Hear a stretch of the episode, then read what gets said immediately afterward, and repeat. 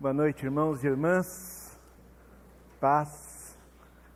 Boa noite, você que está em casa, nos acompanhando. Deus te abençoe aí.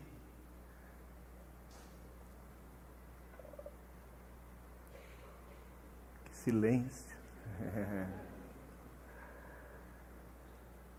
Muito bom, muito bom estar aqui, muito bom abrir a Bíblia com vocês, abrir a conversa com vocês. E hoje a nossa conversa é sobre a mesa. A nossa conversa é ao redor da mesa e sobre a mesa. Que Deus nos abençoe, que Deus nos visite, que Deus fale conosco, que a palavra do Senhor seja ouvida por cada um de nós. Enquanto a gente conversa aqui, que o Senhor nos conceda ter ouvidos para o que Ele vai dizendo a cada um de nós, mesmo se, e talvez até especialmente se, o que Ele estiver dizendo não for necessariamente o que eu estou falando, né? Então fica atento aí, porque pode ser que enquanto eu estou dizendo uma coisa, Deus está falando outra para você. Presta atenção, presta atenção. Amém?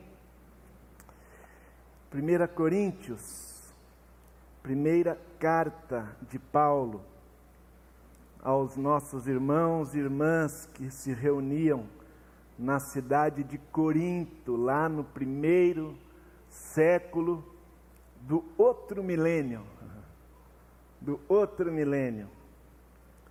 Paulo escreve essa sua carta àqueles irmãos e irmãs, e eu estou aqui no capítulo 11 e vou ler a partir do versículo 23, um pequeno trecho. Se você quiser acompanhar aí, se você está com a sua Bíblia aberta ou acessada. Me acompanhe por gentileza. O Paulo, a respeito da ceia do Senhor, a respeito desta mesa ao redor da qual nos reunimos hoje, ele diz àqueles irmãos o seguinte: Recebi do Senhor o que também lhes entreguei, que o Senhor Jesus, na noite em que foi traído, tomou o pão e, tendo dado graças, partiu-o, partiu o pão e disse: Isto é o meu corpo que é dado em favor de vocês. Façam isto em memória de mim. Compartilhem o pão à mesa em memória de mim. Da mesma forma, depois da ceia, ele tomou o cálice e disse: Este cálice é a nova aliança no meu sangue. Façam isso sempre que o beberem em memória de mim sempre que beberem o cálice juntos, em memória de mim, celebrem que temos uma nova aliança. Porque sempre que comerem deste pão e beberem deste cálice, vocês anunciam a morte do Senhor até que ele venha até que ele venha. Amém. Deus nos abençoe. Na última vez que nós nos reunimos como igreja para participar da ceia do Senhor, Pastor Ed leu esse texto e sublinhou para nós a palavra sempre, sempre. E nos convidou a, a refletir sobre a possibilidade de cada vez, cada vez que comermos e bebermos, cada vez que participarmos de um pão, celebrarmos a morte do Senhor, estarmos conscientes da morte do Senhor, anunciarmos a morte do Senhor até que ele venha. E se ali ele sublinhou a palavra sempre, eu quero aqui não sublinhar uma palavra, mas quero circular uma imagem ou uma parte da imagem, uma parte deste quadro que o apóstolo Paulo está descrevendo nesse texto. E certamente a, o que é central na imagem que o Paulo está descrevendo nesse texto para nós, para os nossos irmãos lá de Corinto, mas para nós, hoje à noite aqui, é a mesa. A mesa está no centro desta imagem. Jesus, judeu, com amigos judeus, está celebrando a Páscoa, à mesa. A Páscoa só era celebrada à mesa. Quando Deus estabeleceu a Páscoa, lá no Êxodo, lá no Êxodo, ele disse, Deus disse por meio de Moisés, que a Páscoa seria celebrada à mesa, em casa. Ninguém celebraria a Páscoa sozinho. Ninguém celebraria a Páscoa sozinho. Inclusive, a, o critério, a medida era a seguinte: Deus disse, é, cada, cada homem, cada chefe de família, cada família vai matar um cordeiro ou um cabrito. Se um cordeiro ou um cabrito for muito alimento para aquela família, se aquela família for tão pequena que matando um cordeiro vá sobrar, vai sobrar carne, vai sobrar comida, então essa família deve se unir com outra família. Deve haver ao redor dessa mesa pelo menos a quantidade suficiente de pessoas para participarem daquele cordeiro pascal. Então Deus imaginou uma mesa com um grupo mínimo de pessoas. Não passa na cabeça de Deus a Páscoa sendo celebrada por uma pessoa ou por duas pessoas. Não, uma mesa com a quantidade suficiente de pessoas ou a quantidade suficiente de famílias para dar conta de um cordeiro. E Jesus, o cordeiro de Deus que tira o pecado do mundo, prestes a ir à cruz, prestes a ir à cruz, ele escolhe celebrar a Páscoa. Ele escolhe celebrar a Páscoa com os seus amigos. Quais amigos? Aqueles que ele sabia que o abandonariam em seguida. Aqueles que ele sabe que o abandonariam em instantes. Sim, porque nós nos lembramos muito nós sublinhamos muito, colocamos muito em negrito que estava à mesa aquele que o trairia, aquele que o traiu. Mas Jesus à mesa, quando nós lemos nos evangelhos, nós vemos que ele diz: Olha, todos vocês me abandonarão. Todos vocês me abandonarão. Isso de fato acontece Todos abandonaram Jesus. E é interessante porque se a gente sublinha e negrita bastante a figura do Judas, o segundo lugar nesse ranking é o Pedro. Porque o Pedro negou a Jesus três vezes antes que o galo cantasse, como Jesus também avisou. Mas, particularmente, isso aqui é um parêntese, tá bom, gente? Eu acho Pedro um injustiçado. Sinceramente. Eu acho que o Pedro é o grande injustiçado dos evangelhos. Primeiro, ele é injustiçado quando nós conversamos sobre o momento em que ele, com pouco café, afunda nas águas.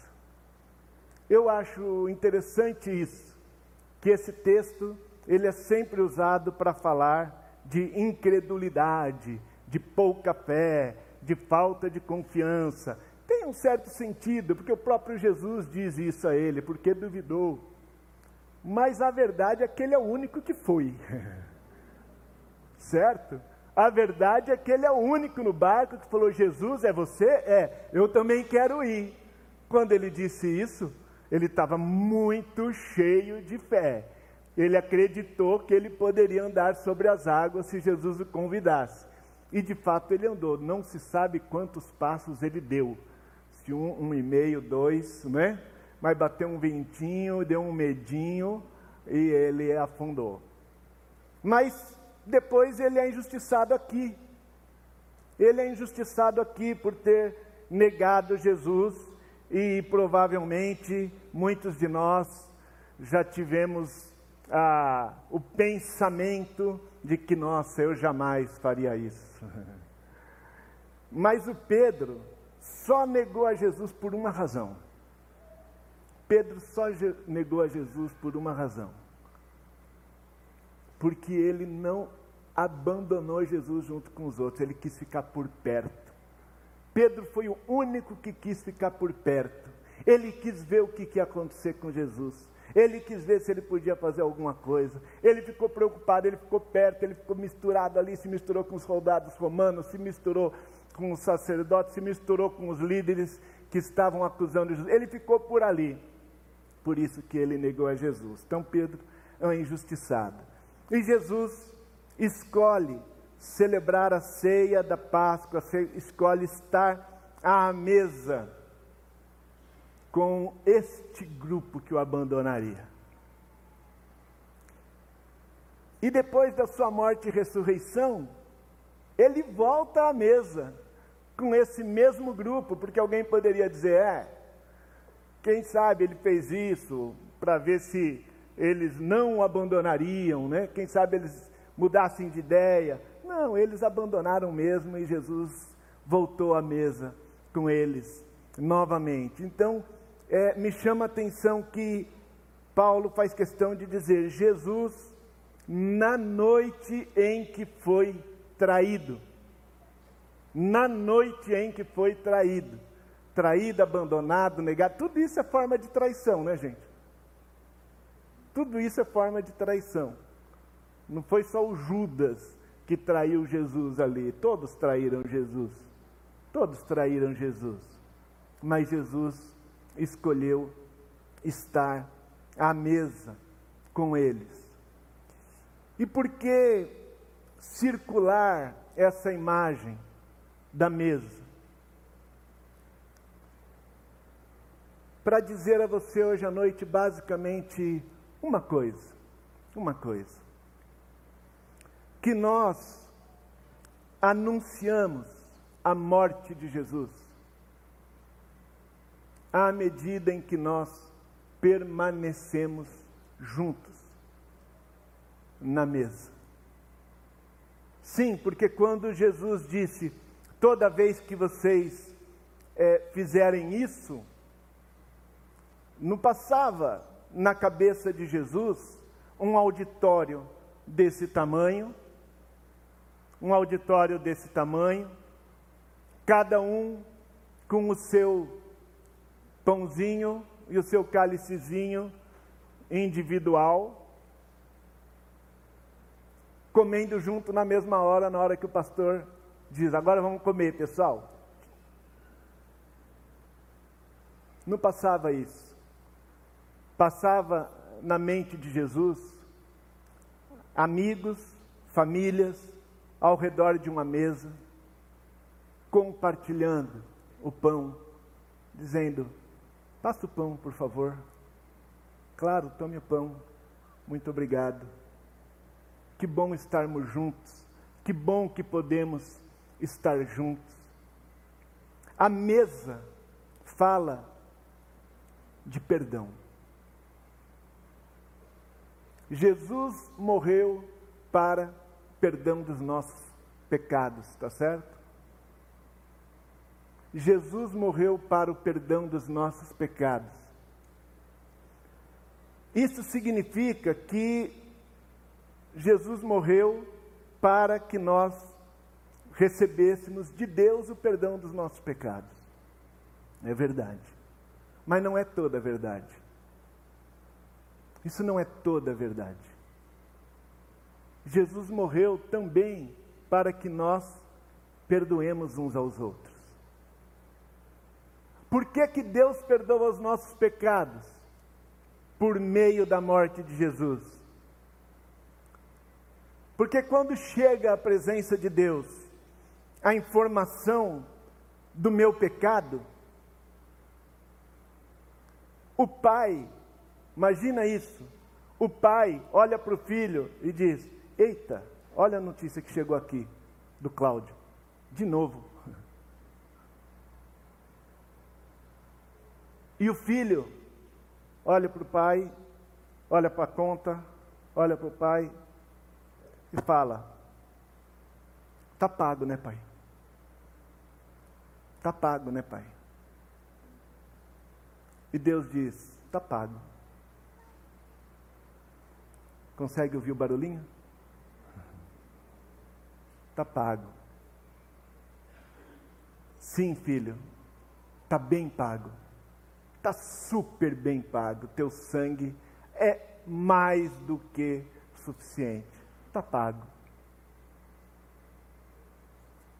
Deus considera o sangue de Jesus suficiente para Ele perdoar o meu pecado, para Ele perdoar o seu pecado. Mas na hora de eu perdoar o seu pecado, Jesus olha para mim e fala assim: está pago, né, Cláudio? Aí eu olho para Jesus, olho para o troço, adoro, adoro, essa palavra, troço. Que ela cabe em qualquer lugar, né? Quando a gente não lembra uma palavra, fala troço. Olho para o troço, para a memória do que você me fez, penso em você, olho para Jesus de novo e penso, mas vai ficar só por isso? Vai ficar barato? Vai ficar barato desse jeito? O problema é que Jesus tem mania de ler pensamento. E Jesus fala para mim assim: Ah, só por isso que você está falando, barato que você está falando é o meu sangue. É o meu sangue. Você está é, tá considerando o espinho também, a coroa de espinhos, está considerando o, a, os, as chicoteadas, é, ah, você achou pouco. Você achou que isso aí que o seu irmão fez com você, isso aí que o seu amigo fez, isso aí que a sua esposa fez, você achou que isso é tão, tão, tão grave que o meu sangue é pouco, precisa mais alguma coisa. O que mais? o que mais? Mas naturalmente que nessas horas eu tenho bastante dificuldade de ouvir o que Jesus está dizendo. Tomada de ressentimento, de mágoa, eu, eu demoro para ouvir. E aí sabe o que eu faço? Eu me retiro da sua mesa. Ou eu retiro você da minha. Eu bloqueio você, sua mensagem, seu acesso a mim. eu não atendo, não respondo. Ou então eu respondo sim, mas naquele tom da vingança, né? naquele tom do tome isso também e mais isso.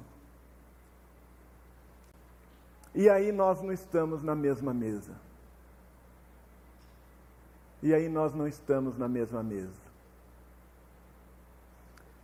Ou se não tem jeito de eu tirar você da minha mesa, eu recebo você na mesa, me encontro com você na mesa, porque tem vezes que não dá para tirar da mesa, né?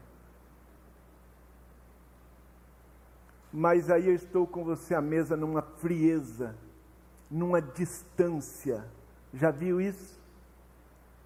Um abismo entre duas pessoas que estão à mesma mesa. Já viu, já viu isso? Já assistiu esse filme? Já viveu essa experiência?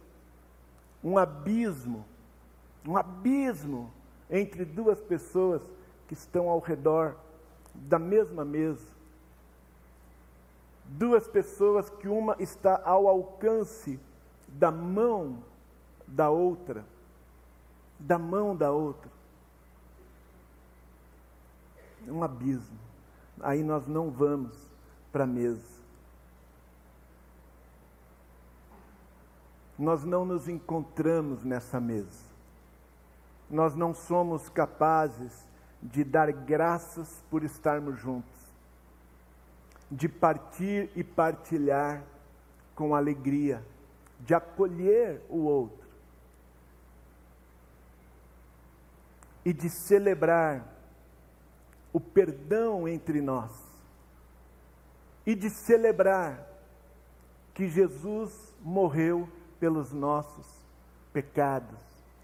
Jesus morreu para perdão dos nossos pecados. Os nossos, um contra o outro.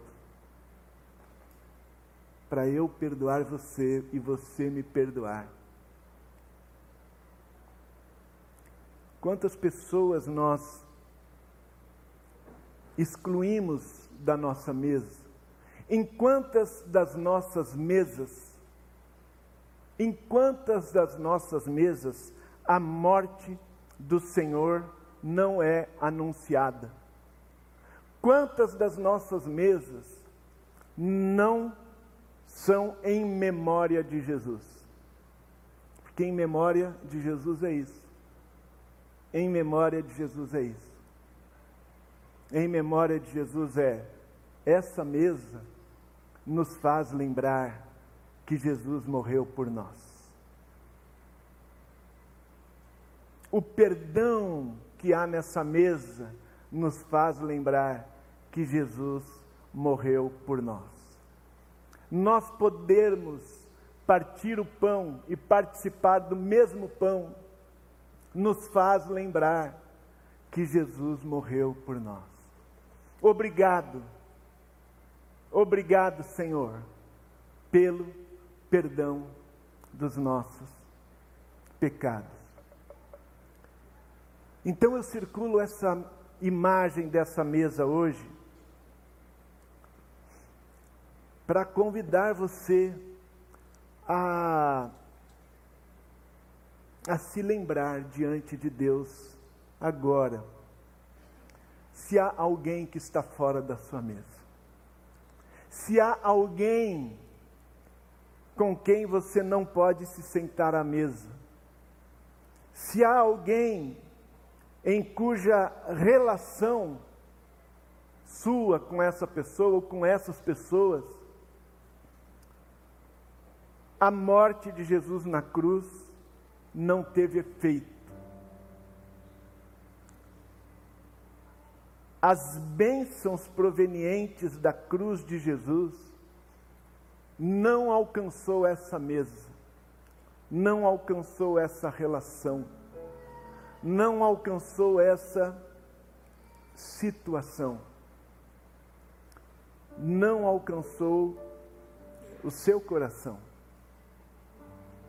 O seu coração.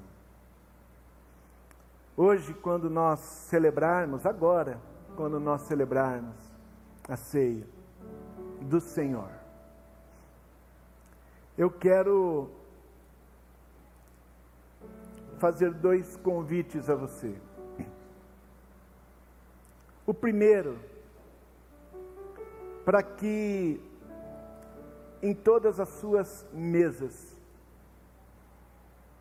todas as suas mesas, você peça a Deus que Ele te dê consciência que é a morte de Jesus que sustenta aquela mesa. Eu gosto de dizer que a nossa igreja, a sua igreja, a minha igreja, cabe ao redor de uma mesa. Muitas pessoas aqui já me ouviram falar isso. Sua igreja cabe ao redor de uma mesa.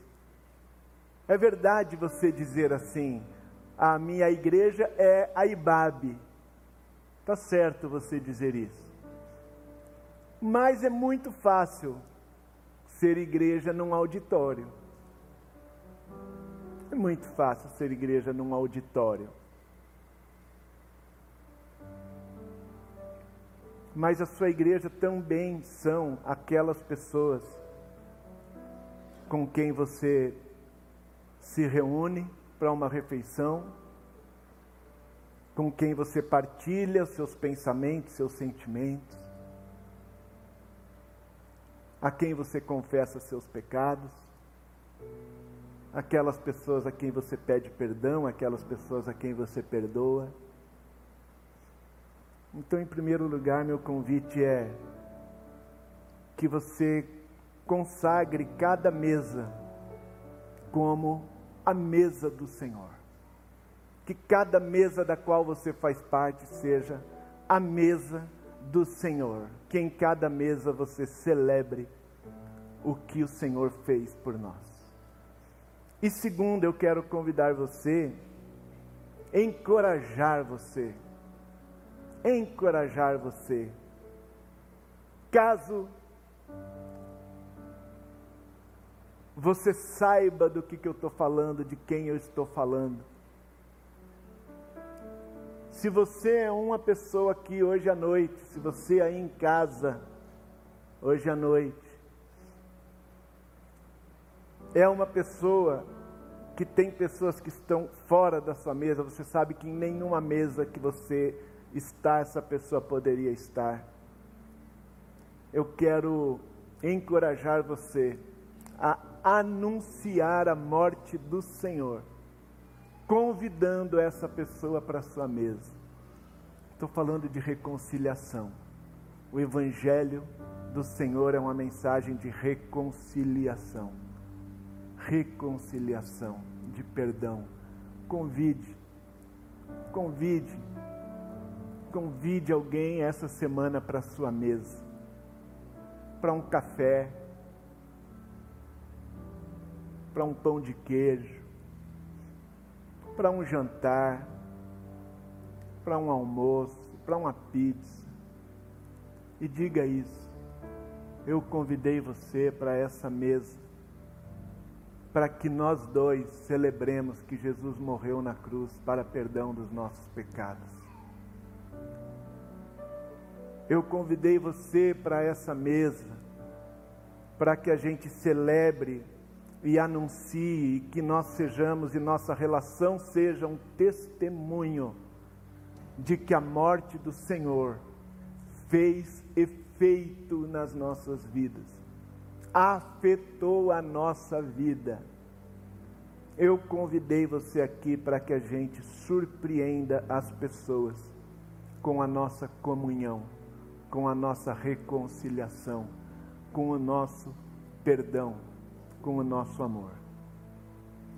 Que Deus nos abençoe e que esta semana, na nossa igreja, que esta semana na nossa igreja seja uma semana de reconciliação.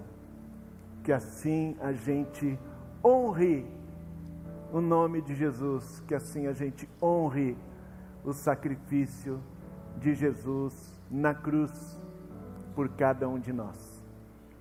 Amém? Amém. Vamos à mesa.